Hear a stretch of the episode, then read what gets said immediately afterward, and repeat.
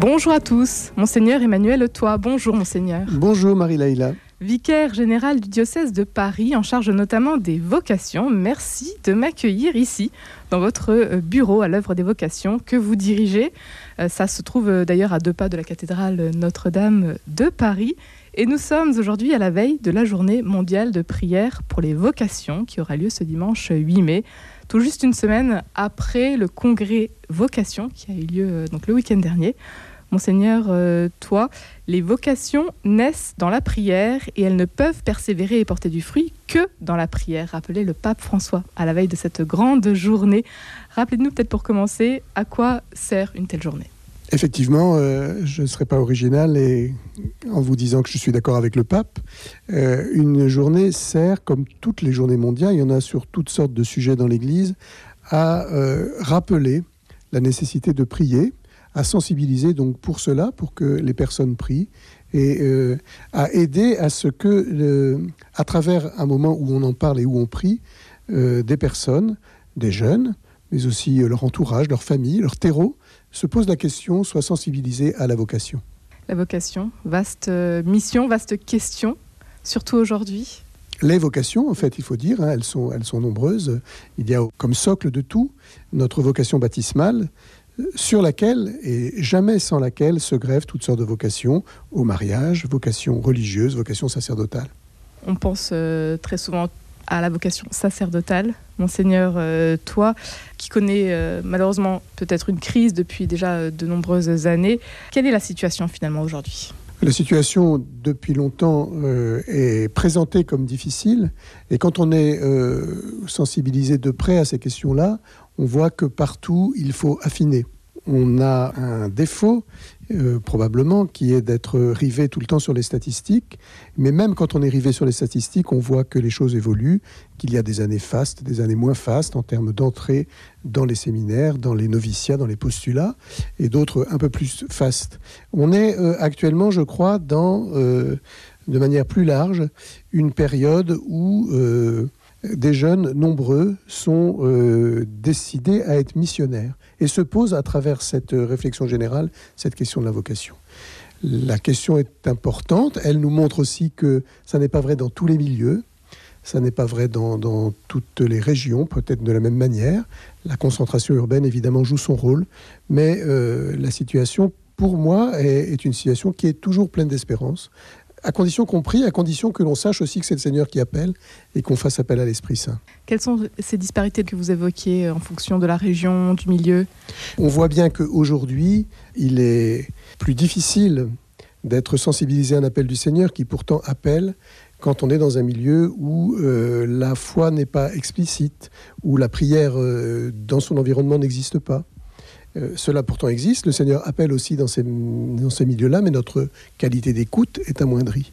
Et on voit à l'inverse, euh, dans des familles chrétiennes, dans des familles très engagées, des jeunes décomplexés pour dire qu'ils ont la vocation, décomplexés pour parler de Jésus-Christ, peut-être plus que euh, dans ma génération. Je dis pour mes auditeurs que j'ai 56 ans, puisqu'ils savent peut-être pas mon âge, ou que l'on l'était encore même dans des générations plus récentes, il y a 15 ou 20 ans des jeunes décidés à être missionnaires, vous avez dit, monseigneur euh, Toi. Vous l'avez peut-être vu euh, également récemment au congrès euh, Vocation Oui, moi je n'ai participé à ce congrès que parce que j'étais pas à Paris pour, célébrer avec monseigneur Perceroux et monseigneur Lacombe et d'autres prêtres la messe de clôture du Festival Jeune, qui était la deuxième partie de ce magnifique événement. Je voudrais saluer d'ailleurs euh, euh, les personnes qui en sont à l'initiative. J'ai compris au moment des remerciements de cette messe de clôture que c'est Monseigneur Lacombe en particulier qui a eu cette idée-là.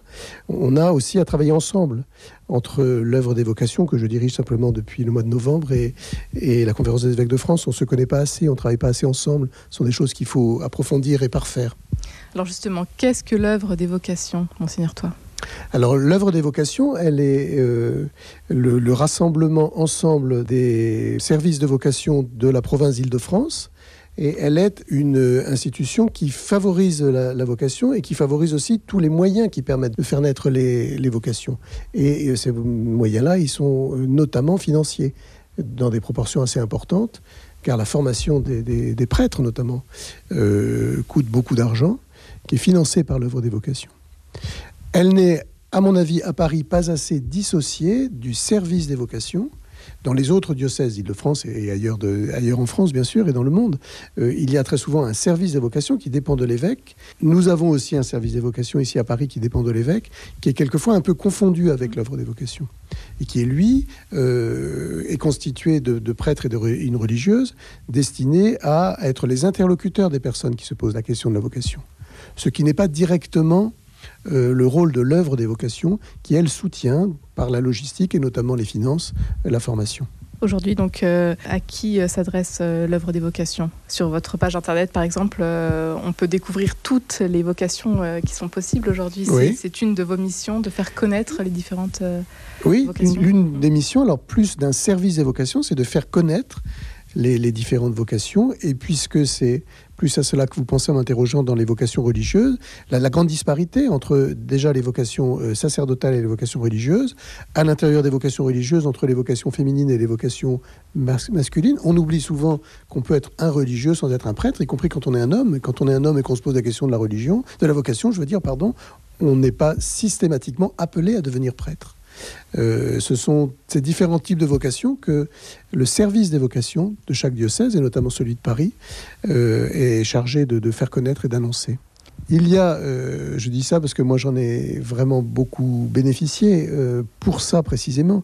Euh, quand on parle des vocations sacerdotales, ici à Paris et dans beaucoup d'endroits maintenant, on parle d'années de fondation spirituelle ou de propédeutique, qui sont des lieux où le discernement se fait notamment entre les différentes vocations. Dans mes histoires personnelles, c'était ça. Moi je ne savais pas si je voulais être religieux en l'occurrence moine bénédictin ou prêtre, prêtre diocésain. Et mon année de, de, propédeutique m'a énormément aidé à discerner ce à quoi le, Seigneur m'appelait entre ces deux voies. Monseigneur, toi, vous l'avez euh, tout juste dit, vous avez été ordonné prêtre donc sur le tard, il y a dix ans maintenant. Oui, ans. Euh, après avoir été juge d'instruction et juge pour enfants pendant plus de 16 ans. Alors, euh, le cheminement a été long. Comment est-ce que vous êtes passé euh, euh, de juge d'instruction à prêtre finalement? Alors euh, oui, la magistrature c'est un métier très riche et j'ai fait beaucoup plus de choses que ça, mais peu importe, ça a moins d'intérêt. Je n'ai pas été très longtemps juge des enfants, mais j'ai été longtemps juge d'instruction. en réalité, le Seigneur m'appelait à être prêtre depuis ma confirmation, j'avais 11 ans. Et puis j'étais décidé à devenir prêtre au moment du bac. Et mes parents m'ont vraiment à bon escient dissuadé en me disant mais c'est tu es très très jeune, euh, fais donc des études. J'ai donc fait du droit et j'ai obtenu ce concours qui m'a ouvert les portes d'un métier qui m'a vraiment énormément intéressé. Avec le recul, je vois bien que le Seigneur savait ce qui se faisait. Il m'appelait toujours très fermement et il était très délicat sur ma capacité à répondre en me disant dans la prière, tu viendras quand tu voudras, je t'appelle, je t'appellerai toujours, mais tu viendras quand tu voudras. Et ces années, en fait, ont été des années de de préparation à rencontrer des gens en souffrance. Dans la justice, on voit énormément de gens en souffrance. Les prêtres en voient aussi beaucoup. Et je me rends compte simplement dans la relecture, hein, euh, des années après, qu'à travers ce métier, le Seigneur me, préparait à ouvrir mon cœur et à accueillir toutes sortes de, facettes de la misère humaine.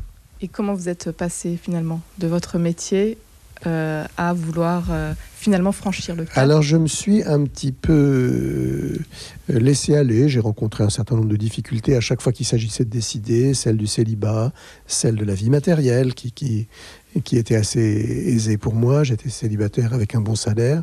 Et donc je, butais un peu sur ce genre de difficultés. Et puis le Seigneur m'a fait la grâce autour de la quarantaine. à l'occasion d'un week-end que j'ai passé juste après un déplacement professionnel dans une abbaye bénédictine, c'était l'abbaye de Belloc dans le Pays Basque. Le Seigneur m'a donné la force de, de, de, réaliser, parce que naïvement je pensais que c'était toujours devant moi, que maintenant il était temps de décider, qu'il m'appelait toujours et que j'avais bientôt 40 ans qu'il était temps de décider. Et là, dans la, la, la, la prière d'une communauté bénédictine, juste un week-end, euh, j'ai posé beaucoup en paix cet acte de dire au Seigneur, ben oui, euh, je vais entrer. Voilà, c'était euh, en novembre 2005 et, au cours de l'année 2006, j'ai fait toutes ces démarches qui consistaient à demander à entrer à la maison Saint-Augustin. Et tout s'est euh, fait très facilement finalement. Et tout s'est fait très facilement. Alors, ça c'est important aussi peut-être pour les auditeurs, alors que je me faisais une montagne de la moindre des démarches à faire, d'annonces, de règlements de, de, de, statut professionnel, de remboursement de prêts d'appartements achetés, toutes sortes de démarches matérielles, la vraie vie quoi, que j'avais devant moi. Et je me disais, mais tout ça, ça va être extrêmement difficile. Et ça a été fait de manière très simple, très paisible, vraiment là par, la, par, par pure grâce. Hein. Sans regret donc aujourd'hui. Sans regret, non, non, non avec beaucoup de joie. Je remercie le Seigneur de ne m'avoir jamais donné de regrets. Le parcours de formation est un parcours exigeant. J'ai souffert dans les études parce que j'avais un âge où on ne fait plus beaucoup d'études. Mais j'ai jamais perdu la, cette, cette joie d'avoir dit oui et je suis très heureux d'être prêtre. Est-ce qu'il y a une rencontre qui a été décisive euh, tout au long de votre parcours peut-être et aussi dans votre euh, passage de il y, en a eu, il y en a eu plusieurs, notamment des figures de prêtres. J'avais un oncle prêtre qui est mort en 90, donc il y a très très longtemps, qui m'avait beaucoup marqué je me suis un moment euh, méfié de cette influence en me disant mais est-ce que je veux être prêtre ou est-ce que je veux être comme lui? Est-ce que c'est vraiment un appel à être prêtre? Euh, Ça fait partie de mon discernement. Et puis d'autres d'autres prêtres, la figure aussi du pape Jean-Paul II était très importante pour moi. Et Pourquoi peut-être le pape Jean-Paul II? Euh, ah, Pour sa joie. Je crois que c'était vraiment, vraiment ce qui me touchait le plus. C'est ce que vous essayez de transmettre aussi aujourd'hui. Oui, oui, oui, oui. oui, Qu'est-ce que vous aimeriez dire pour terminer, Monseigneur Emmanuel? Toi, ceux, celles qui se posent la question de la vocation. Ben, on parlait de Jean-Paul II. Vous voyez, j'avais pas mm. préparé ça, mais Jean-Paul II a ouvert son pontificat en disant n'ayez pas peur. Je crois que c'est vraiment ça qu'on peut leur dire. N'ayez pas peur de vous lancer. Le chemin est, long, il est exigeant, mais il est aussi fait pour réfléchir, discerner, approfondir. C'est pas parce qu'on a franchi la porte euh, de la maison Saint-Augustin, d'une maison de propédeutique, d'un postulat, d'un monastère, qu'elle est fermée sans qu'on puisse faire machine arrière. Et souvent, on se dit oh, mais je me jette à l'eau et je ne sais pas ce qui va m'attendre. Mais tu te jettes à l'eau dans le petit bain puis euh, tu avances un petit peu, puis au bout d'un moment, tu n'auras plus pied, mais tu peux y aller, n'aie pas peur. Un grand merci, monseigneur Emmanuel, toi, de nous avoir euh, reçus aujourd'hui. Et si vous euh, souhaitez en savoir plus, n'hésitez pas à consulter tout simplement le site internet www.mavocation.org. Merci beaucoup.